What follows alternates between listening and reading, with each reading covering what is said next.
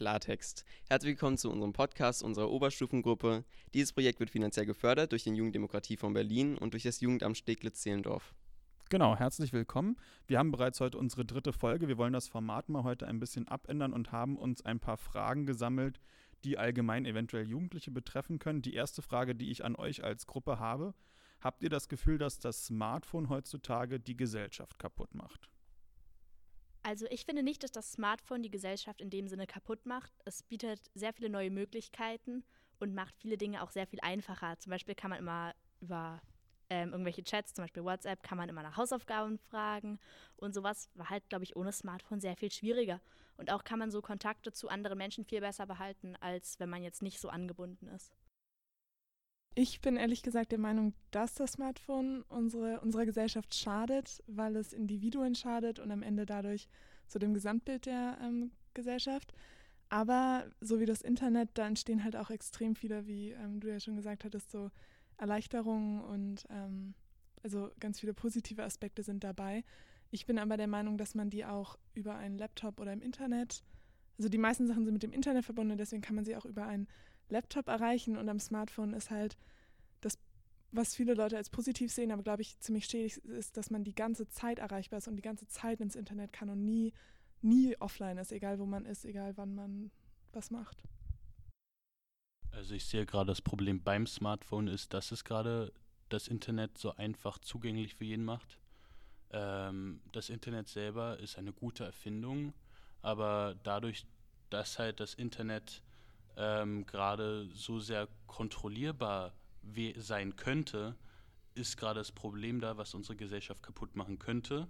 In der Hinsicht, dass halt ähm, Firmen wie Google oder Facebook so viel Macht über das haben, was wir uns angucken oder über das, was wir äh, äh an Informationen aufnehmen, entscheiden, dass es uns beeinflusst und somit auch unsere Gesellschaft ändern kann. Äh, Medien selber haben dazu geführt, dass ähm, Informationen sich viel schneller verbreiten, Trends sich viel schneller verbreiten. Es ist ein, in dem Sinne auch ein Gesellschaftswechsel, sodass unsere alte Gesellschaft kaputt geht und sich eine neue formt, aber vielleicht auch eine Gesellschaft zerstört werden kann, indem der Einfluss von Firmen zu groß ist auf heutige Informationsverbreitung, dass sie falsch genutzt werden können. Genau, aber du gehst ja dann insgesamt momentan ein bisschen auf das Internet allgemein ein ne? und nicht auf das Smartphone jetzt als einzelnes Produkt oder als Produkt, wo man etwas anschauen kann. Na, was ich hier ansprechen will, ist, dass das Smartphone das gerade so zugänglich macht. Man hat das Smartphone in der Tasche, man holt es raus, man sieht gleich 99 Nachrichten, die man sich vielleicht lesen will, aber auch vielleicht auch nicht ist es eher so ein Abarbeiten geworden, anstatt eine äh, Unterhaltungsform. Es wird immer mehr zur Norm und man wird abhängig von diesem Gerät. Ah, okay, also so ein bisschen einfach dieses schnelle Erreichbarsein und das schnelle Zugreifen insgesamt, das meinst du jetzt insgesamt, okay. Es ist auch ähm, ein Problem beim Smartphone liegt auch gerade, dass es halt diese Kontrollierbarkeit an eine viel breitere Masse bringt als nur der Computer. Ähm, zum Beispiel, wenn ich in die Türkei fliege, hat niemand wirklich Lust, einen Computer zu haben. Äh, man braucht keinen, aber jeder hat ein Smartphone. Auch die Leute, denen es vielleicht ein bisschen schlechter geht. Ähm, das sieht man daran, dass ich Leute sehe, die jetzt unter einem durchschnittlichen Wohlhaben, also ein Wohlhaben besitzen, was jetzt unter dem Durchschnitt ist, aber trotzdem ein Apple iPhone besitzen. Es geht mir halt darum, dass halt auch ärmere Gruppen äh, von diesen Firmen kontrolliert werden könnten. Okay, also auch als Statussymbol insgesamt ein bisschen. Wir hatten noch weitere Ideen nochmal zum äh, Nachfragen. Auch nochmal kurz, ähm, ich habe jetzt seit drei Monaten ungefähr ein Klapp-Handy und ähm, habe da gemerkt, dass ich erstmal viel, viel, also alles, was ich davor machen kann, kann ich immer noch machen. Ich habe so seit zwei Jahren versucht, mit einem Smartphone einfach so meine ähm, mein Benutzer, also so die Smartphone-Sucht irgendwie einzudämmen und habe alles versucht, so Blockaden und ähm, so bestimmte Zeiten und das Handy wurde, war immer schwarz-weiß und so, es hat alles nicht funktioniert. Ich hatte immer irgendwie so drei Stunden am Tag ähm, und dann habe ich irgendwann gesagt, okay, ich mache es jetzt einfach weg und ähm, habe aber WhatsApp und alles auf dem Laptop und ich, ehrlich gesagt, ich muss nicht ich bin morgens und abends, schaue ich auf meine E-Mails an, meine WhatsApp-Nachrichten. Ich muss nicht jede Sekunde des Tages erreichbar sein und es tut so, so gut, nicht die ganze Zeit online zu sein, ähm, aber halt noch genug online zu sein, dass man irgendwie nichts verpasst. Aber ich muss auch sagen, so, ich habe mich tausendmal verlaufen. Ich habe keine Ahnung, wie ich mich in der Stadt zurechtfinde. Ich rufe meine Familie an, damit die mir irgendwie den Weg erklären können. Ähm, und es, es gibt Hindernisse, weil das Smartphone halt hilfreich ist, aber die Smartphones gerade sind halt einfach designt, um süchtig zu machen.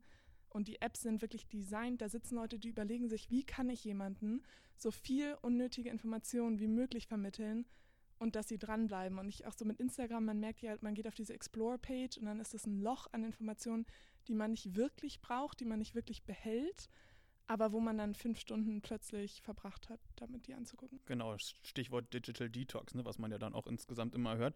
Telefoniert von euch eigentlich heutzutage noch jemand wirklich bewusst?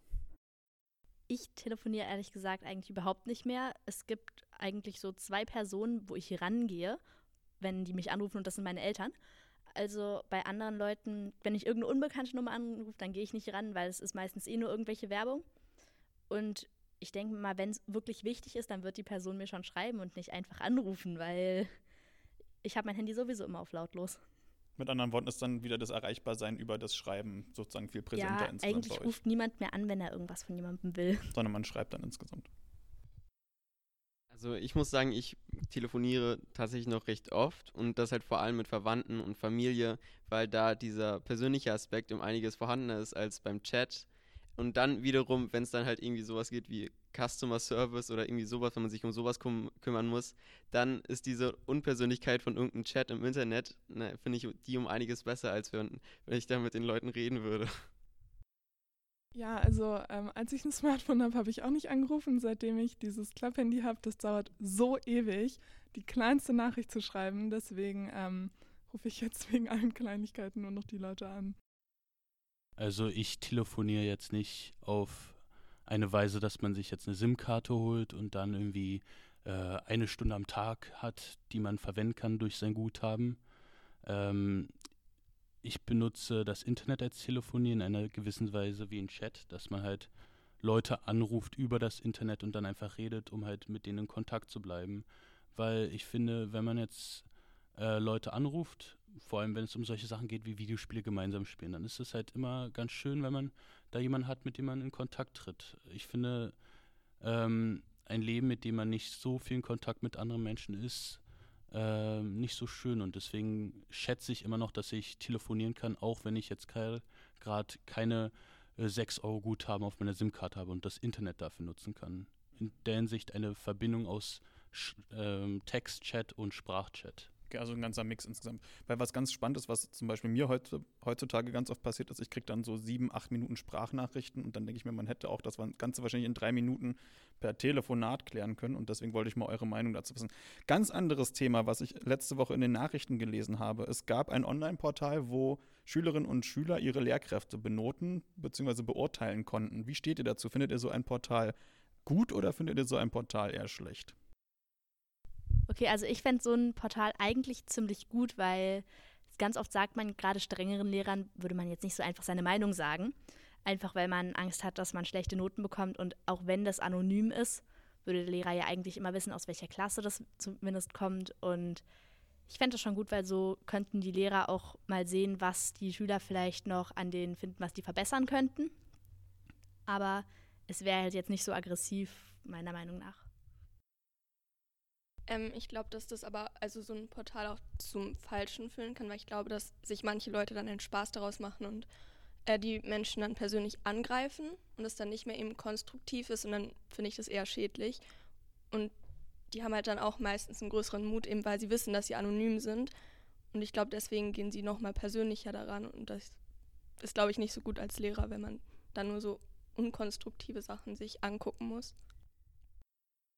Genau, ich ähm, stimme dir da auch zu. Ich finde erstmal die Idee super, dass man versucht, so SchülerInnen und LehrerInnen auf eine, also diese, ein bisschen so diese Hierarchie daraus zu bekommen. Ähm, aber ich finde, das wäre viel besser, wenn man die Schule zu einem Ort macht, wo SchülerInnen das Gefühl haben, sie können das einfach mündlich machen, persönlich, wo man keine Angst hat davor, irgendwie LehrerInnen zu sagen, konstruktiv natürlich so, was, ähm, was einem helfen würde, was nicht so super läuft. Deswegen finde ich, also online ist immer ziemlich gefährlich. Es gibt, glaube ich, vom Senat so schon so Fragebögen, wo man halt nicht einfach nur irgendwas, wo man so ankreuzen muss. Sowas ist vielleicht noch eine Idee, aber ich glaube, das Ziel sollte einfach sein, eine Schule zu schaffen, wo LehrerInnen und SchülerInnen ähm, einfach frei kommunizieren können. Genau, frei kommunizieren und vor allem auch offen für Kritik sein können. Ich denke, das ist ganz wichtig. Ich denke, ich weiß nicht, wie ihr das seht, aber die jüngere Generation der Lehrkräfte, die ist da schon deutlich offener als vielleicht noch die etwas ältere Generation, einfach von dem ganzen Zugang her. Aber nichtsdestotrotz, ich denke, es ist auch zum Beispiel für mich als Lehrkraft ein unglaublich gutes Mittel, um herauszufinden, was gut und was weniger gut läuft im Unterricht. Und wenn man das verstärkt nutzt, ist das sicherlich sinnvoll. Aber ich denke auch, diese Anonymität im Internet, die kann dann zu Gefahren insgesamt führen. Naja, was mir jetzt noch so einfallen würde, ist äh, der Nachteil, wenn man das online macht, dass es natürlich auch extrem einfach zu hacken ist. Also ich weiß ja jetzt nicht, wie das da auf dem Portal genau gelaufen ist mit irgendwelchen Passwörtern oder sowas, aber man könnte sehr einfach einen Bot programmieren, der einfach immer schlechte Bewertungen oder sowas angibt. Und dann wäre es am Ende ja irgendwie hilfreich für niemanden. Und es ist auch die Frage, ob ähm, Schüler jeden Lehrer bewerten würden. Also ich glaube, ich persönlich würde jetzt nicht die Lehrer bewerten, wo ich sagen würde, ja, die machen alles super, sondern wahrscheinlich eher die, wo ich irgendwelche Kritikpunkte hätte. Und so würde ja jeder Lehrer dann eigentlich immer nur negative Bewertungen bekommen. Genau, es könnte also ein bisschen einseitig insgesamt werden.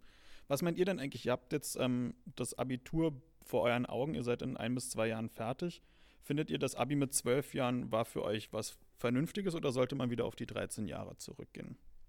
Ich bin, glaube ich, der Meinung, dass wir das Abitur in 13 Jahren machen sollten. Ähm, einfach weil es so ein extremer Druck herrscht in der Schule. Und ich glaube, dass man hat ja in ähm, integrierten Sekundarschulen den gleichen Stoff, die gleichen Stundenanzahl einfach auf ein Jahr mehr verteilt. Und dadurch hat man weniger Stunden in der Woche, weniger, es ist einfach weniger Druck. Man kann viel kreativer Unterricht gestalten. Die Lehrer haben viel mehr Freiräume.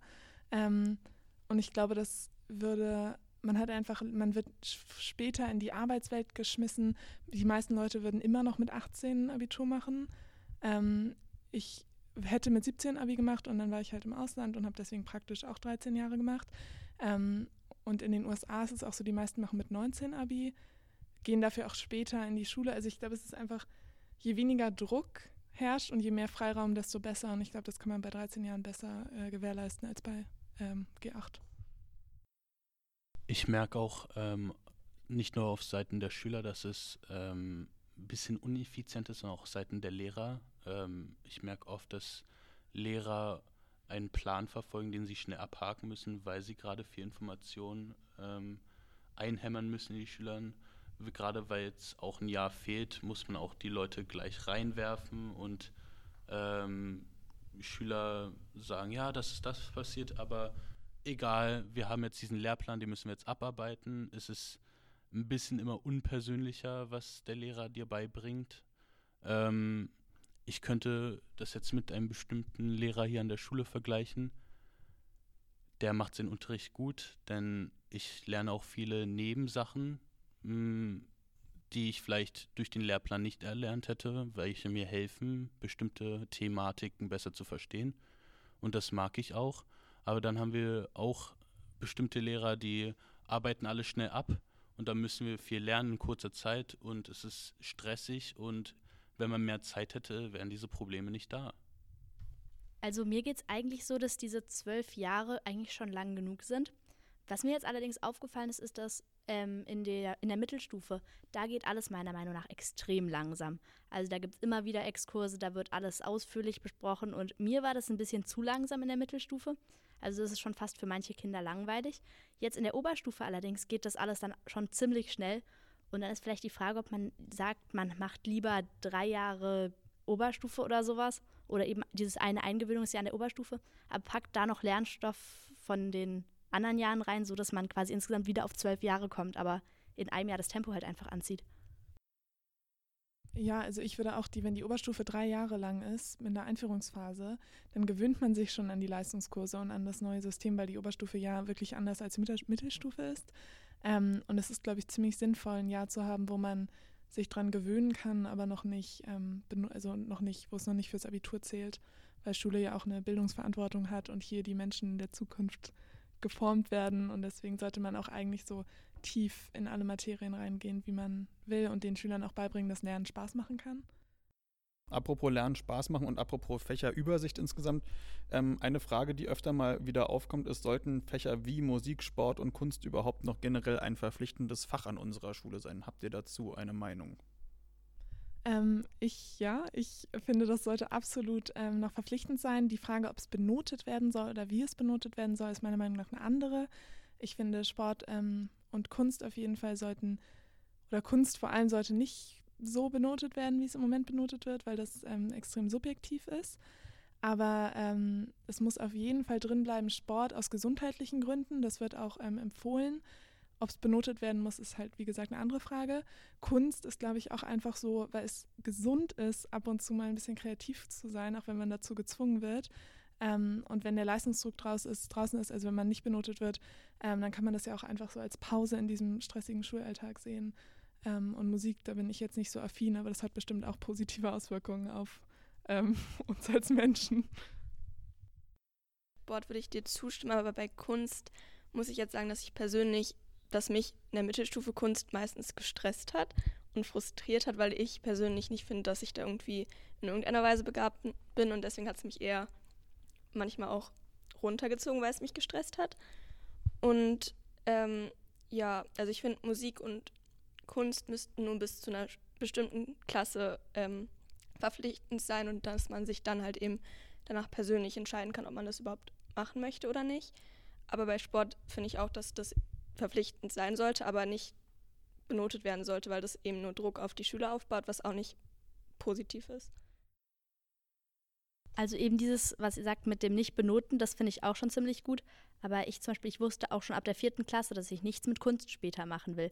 Und dass man dann wirklich irgendwie gezwungen wird, das noch sechs Jahre weiterzumachen und erst in der Oberstufe dann abwählen kann und immer noch eins von beiden weitermachen muss, das finde ich eigentlich ziemlich unnötig, weil da könnte man dann wiederum andere Fächer oder sowas reinschieben, die man selbst für sinnvoller sieht. Und mit Sport habe ich persönlich ein bisschen das Problem, dass man gerade immer diese Ab Leistungsabnahmen hat und wenn man selber außerhalb noch Sport macht und zum Beispiel dann einen bestimmten Trainingsplan verfolgt und dann eine ähm, Erholungsphase hat nach seinem Sport. Und dann muss man aber irgendeinen Leistungstest wie einen Cooperlauf machen. Das ist schon echt nicht schön.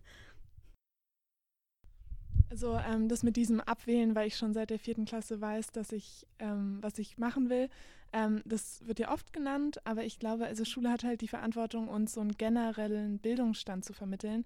Ich weiß auch, dass ich nicht ähm, Chemikerin werde und trotzdem kann mir Chemie Spaß machen oder ich kann an Chemie interessiert sein, ich kann im Unterricht sitzen und das einfach, weil, weil alles hat irgendwas zu tun mit der Welt, in der wir leben. Du wirst mit Kunst in Berührung kommen in deinem Leben. Nicht beruflich vielleicht, aber einfach Kunst ist, ähm, wird, wird auch immer wichtiger noch in unserer Welt. Und das ist, glaube ich, einfach ähm, wichtig, auch als Ausgleich so mal was, auch also ich bin auch nicht begabt, aber man kann ja trotzdem irgendwie ich glaube, einfach zeichnen oder auch Bilder sich ansehen, fotografieren, das ist alles, muss das Ergebnis, ob das schön ist oder nicht, ist ja eigentlich egal, solange das irgendwie eine, der Weg dahin so eine meditative Wirkung hat oder so. Und vielleicht auch insgesamt einfach freier bleibt, ne? dass jemand das ausleben kann in Kunst, was er zum Beispiel sehr gerne macht. Die Zeit ist schon wieder enorm weit vorangeschritten. Ich würde ganz gerne noch eine letzte Frage an euch stellen und den Rest der Fragen, wir haben noch einige andere vorbereitet, die heben wir uns einfach für die nächste Folge auf. Und zwar ist mir durch den Kopf geschossen, habt ihr eigentlich heutzutage noch Vorbilder? Es gibt eigentlich keine Person wirklich, wo ich sagen würde, das ist mein Vorbild, weil für mich würde es ja jetzt heißen, Vorbild ist jemand, wenn man genauso sein möchte wie diese Person. Und ich glaube, weil jede Person hat ja irgendwie ihre Stärken und ihre Schwächen und sich dann wirklich auf eine bestimmte Person zu fokussieren, das finde ich sinnlos. Ähm, ich habe ein relativ einfaches Bild vom Vorbild. Es sind meine Eltern. ähm, ich bin, ich bewundere meine Eltern für ihre Stärken und ich, ich strebe halt danach, auch diese Stärken zu übernehmen und das macht mich halt auch, treibt mich auch manchmal im Leben einfach an, genauso zu werden wie meine Eltern, wenn ich also ihre guten Seiten zu übernehmen, sodass ich äh, meine Eltern auch stolz machen kann und selber als Person wachsen kann, weil es ja auch gerade die Personen sind, von denen wir lernen. Und wenn und wenn es jetzt nicht gerade die Eltern sind und ein anderes Vorbild, dass man halt oft diese Vorbilder benutzt, um selber jetzt nicht gerade genauso wie diese Person zu werden, sondern die guten Seiten zu nehmen und daraus zu wachsen. Also ich glaube, das ist wichtig beim Vorbild. Genau, ich stimme da auch überein. Ich glaube, ähm, es gibt viele Menschen, die ich bewundere, nicht unbedingt so im ganzen Bild, weil man ja auch vor allem so, ähm, so Stars oder so oder Politiker, in die, da kennt man ja gar nicht alles, sondern nur das, was man sieht. Ähm, und ich glaube auch, das ist vielleicht ein bisschen kitschig, aber so eine Version von einem selber, wie man mal sein will, was man mal erreichen will, dass das immer so über einem ähm, ist, dass man so darauf hinarbeitet, wie man mal die Zukunft ähm, gestalten will. Ja, ich finde, so eine Person, wie, wie du sie gerade beschrieben hast, gibt es bei mir ehrlich gesagt nicht. Es gibt aber natürlich viele Personen im Internet, die ich auch bewundere, aber das sind nicht unbedingt meine Vorbilder. in bestimmten Aspekten orientiere ich mich dann an ihnen, so dass sie sozusagen zusammen das bilden, woran, woran ich mich orientiere und zu was ich werden will. So dass mehrere Personen zusammen sozusagen eine Vorbildsfunktion für mich haben. Da stimme ich Max zu. Und ja, ich denke, man muss dann auch, wenn man ein einziges Vorbild verfolgt, auch die Schwächen dieser Vorbilder kennen, um auch sich selber anzupassen oder daraus zu lernen. Und eigene Schwächen sollte man dann auch akzeptieren. Und ja. Genau, ich denke auch, ne? keiner ist perfekt insgesamt. Man muss alle so nehmen mit ihren Stärken und Schwächen, wie sie sind. Ihr Lieben, vielen Dank für die heute konstruktive Beteiligung der Diskussionsfragen. Wir machen an dieser Stelle Schluss für heute und bei den nächsten Fragen geht es dann wieder weiter. Falls unsere Zuhörerinnen und Zuhörer noch Fragen, Anmerkungen haben, immer gerne her damit, dann können wir weiter diskutieren. Ansonsten soll es das für diese Woche gewesen sein und wir bedanken uns für das rege Zuhören und die eventuell konstruktiven Vorschläge, Kritik, die noch von euch kommen sollten.